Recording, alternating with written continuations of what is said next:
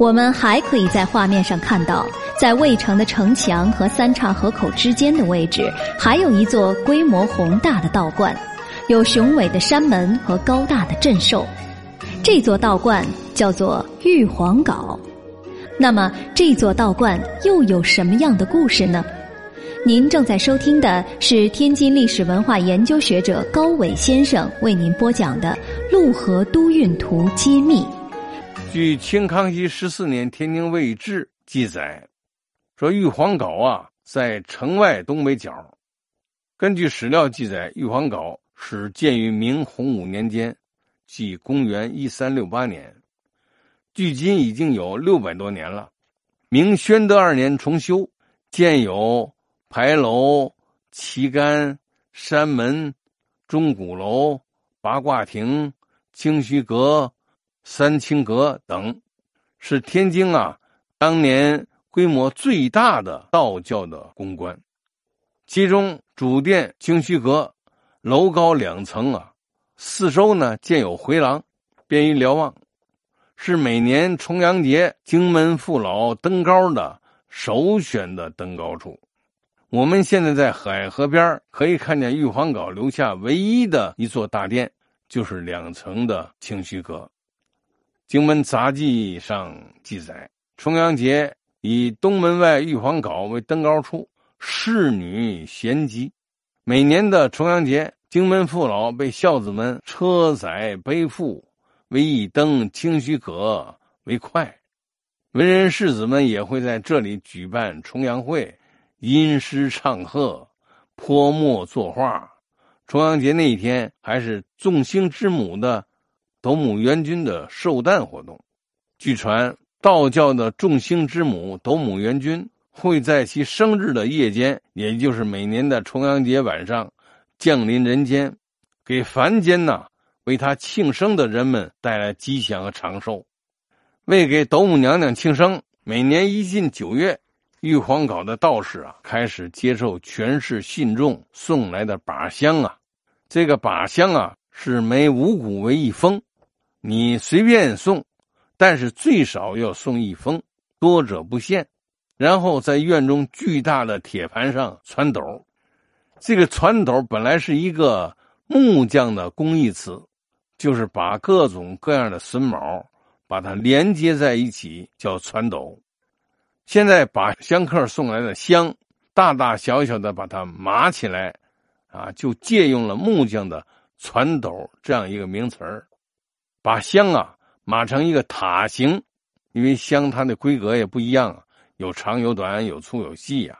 就是把它码成一个香塔，而且不能倒了。巨大的香塔啊，也就这个香斗啊，可以码几层楼高。每年到初八的夜间，玉皇岗的道士就会从香斗上面点燃香斗，道士们带领拜斗的人们，随着诵经的钟鼓声。转圈叩拜，一直到第二天的天亮。为此，玉皇镐还成立一个拜斗会。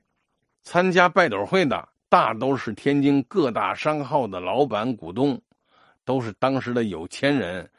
巨大的香斗呢，可以燃烧几天几夜，成为金门一景啊。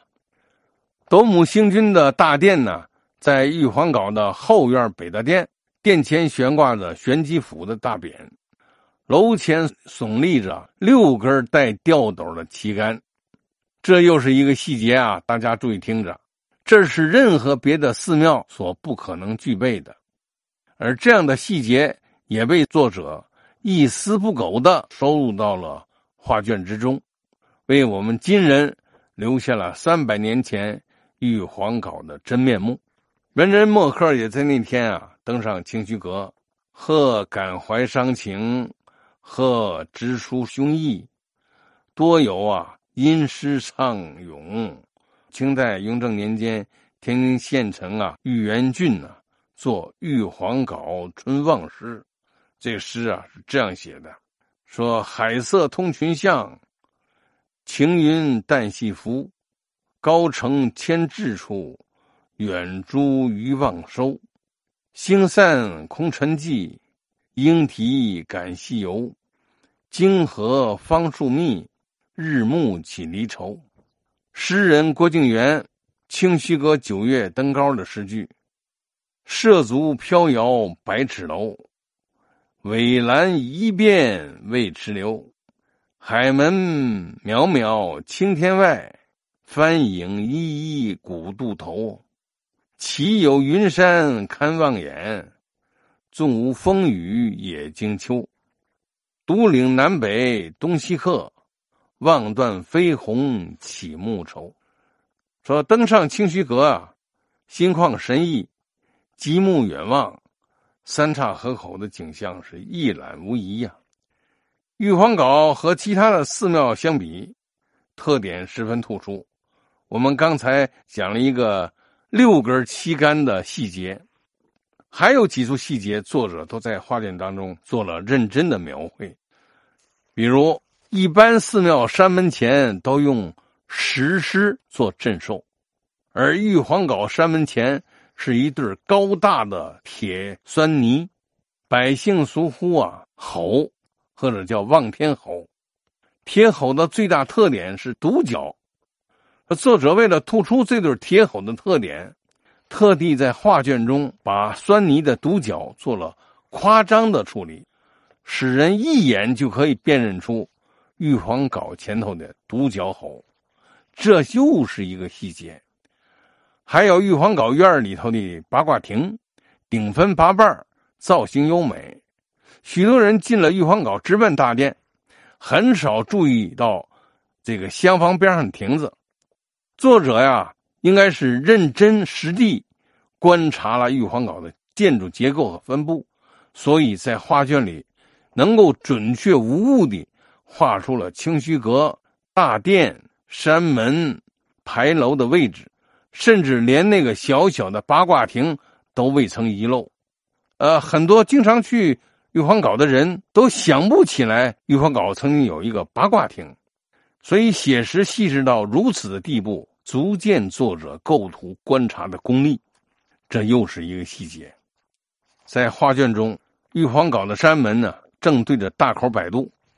山门与牌楼间是一排木质的栅栏门，我们对照清末玉皇岗山门的照片，居然分毫不差，令人称奇。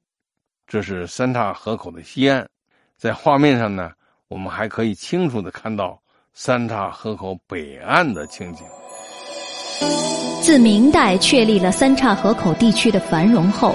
三岔河口的北岸逐渐发展成为寺庙园林聚集、文风积淀厚重之地。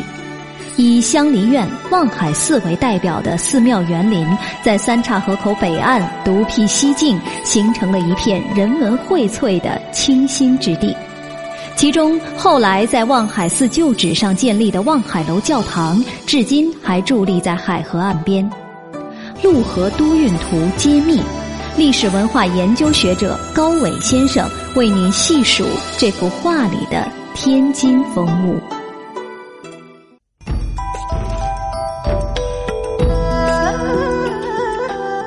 我是几十年来呢，一直从事天津市和近代史研究的罗树伟。天津是一个既古老而又年轻的城市，它的城市的居民来自呢四面八方，那么它的。城市的文化呈现出多元和包容。近代以来呢，可以说它是中国城市发展速度和崛起速度最快的。那么，它通过不到半个世纪的时间呢，就由一个府城和县城崛起为中国北方最大的工商业和港口贸易城市。可以说啊，它的城市有着非常雄厚的文化承载力，这个应当说呢，就是一种啊近代的先进文化。因此，研究天津文化呢，应当说天津在近代的先进文化呢，托起了一个国际化的大都会。这一点也是非常值得我们骄傲的，也是非常值得我们研究的。